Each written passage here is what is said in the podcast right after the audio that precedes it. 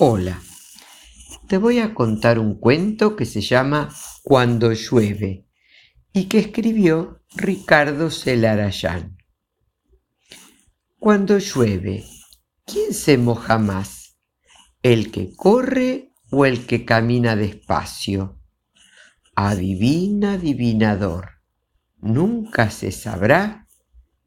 Cuando llueve, el mosquito se moja menos que el elefante y la mosca menos que el tigre y que las pulgas del tigre.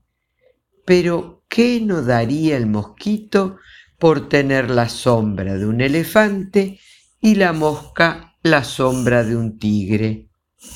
Cuando llueve, nadie quiere mojarse, pero todos se mojan, menos los que consiguieron ponerse debajo de algo, techo o paraguas que son casi todos. Así no vale. Cuando llueve, el árbol que hace sombra de sol, hace sombra de lluvia.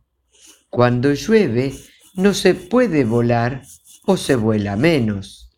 Y los pájaros buscan un árbol frondoso o un alero, porque nadie les enseñó a cubrirse con las alas. Cuando llueve, a los mares o a los ríos ni les va ni les viene, porque nunca se mueren de viejos. Las lagunas y los lagos no están tan seguros, y cuando llueve sonríen encantados. Cuando llueve es la fiesta de los sapos. No hay mal que por bien no venga.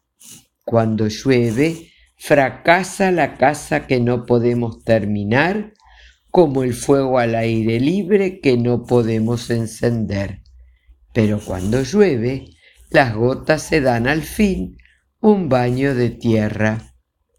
Cuando llueve, tu pelo se moja mucho y tus ojos nada, porque están bajo techo.